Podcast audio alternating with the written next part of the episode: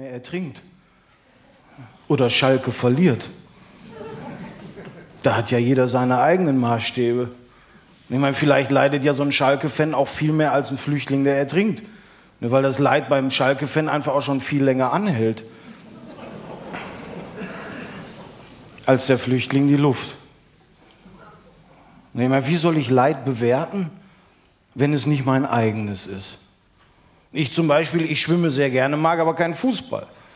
Würde also im Zweifelsfall lieber ertrinken, als ins Fußballstadion zu gehen. So, und das erklär jetzt mal so einem Schalke-Fan. Das mit dem Leid, das funktioniert rational betrachtet nicht wirklich. Leid, das ist was Gefühliges. Da braucht es Empathie. Und die haben wir ja eigentlich nur noch einmal im Jahr. So rund um Weihnachten, da hat die Empathie bei uns Hochkonjunktur. Und das alles nur, weil vor 2016 Jahren der erste Linke geboren wurde. Da spenden wir dann für Kinder, besorgen Brot für die ganze Welt. Da werden dann Nonnen mit hochdotierten Preisen ausgezeichnet und halten eine Dankesrede vor den Leuten, die ihr den Preis verliehen haben. Das sind dann oft Industrielle, die vor lauter Selbstmitleid Tränen in den Augen haben.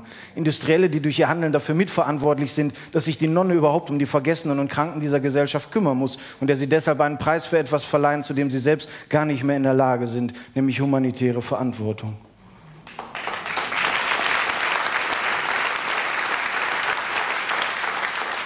Ein Herz für Kinder.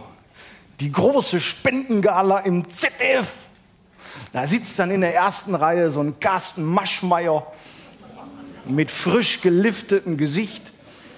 Neben ihm die äußerlichen Überreste von Veronika Ferres. Und dann spendet der mal so eine großzügige Million. Eine Million, die er ihn vorher schon über die Riester-Rente abgezockt hat. Oder ein Kai Diekmann, der sich für Flüchtlinge engagiert, die vorher von der Bildzeitung unter öffentlichen Druck gesetzt wurden. Die Bildzeitung, die mit ihren Kloparolen tagtäglich den Brennstoff liefert, der das Flackerlicht in den Birnen der Rechtsradikalen ernährt. Es ist eine einfache Regel, die Menschen wie Diekmann und Maschmeyer beherzigen. Wenn du Gutes tun willst, musst du zuallererst den Bedarf dafür schaffen.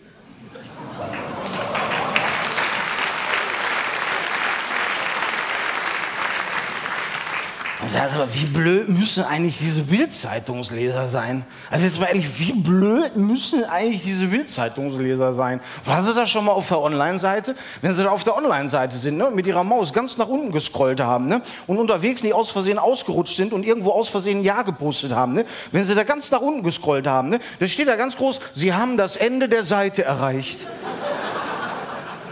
Die müssen ihren Lesern aufschreiben, sie haben das Ende der Seite erreicht, weil sonst scrollen die immer weiter. Weil die Bildzeitungsleser halt nie wissen, wann Schluss ist.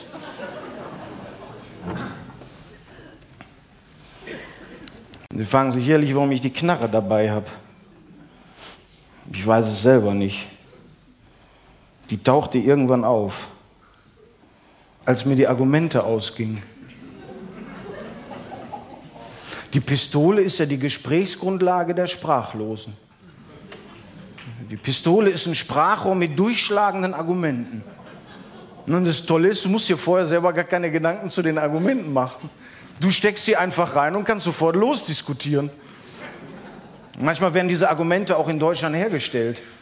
Manchmal exportieren wir diese Argumente dann auch in andere Länder. Da werden die Leute dann vor Ort mit den in Deutschland hergestellten Argumenten überzeugt. Das ist quasi Meinungsexport made in Germany. Manchmal, manchmal benutzt man die eigenen Argumente auch gegen sich selbst. Manchmal lässt man sich quasi die eigenen Argumente nochmal durch den Kopf gehen. Wobei statistisch betrachtet machen das die wenigsten in Deutschland. Ne? Statistisch betrachtet erhängen sich hier die meisten. Und das habe ich mir gedacht. Das ist so das deutsche Gemüt. Einfach mal die Seele baumeln lassen.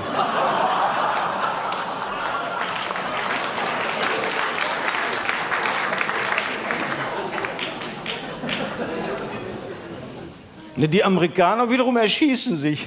ist aber logisch, ich meine, den Klöpsen hält ja keinen Balkenstand.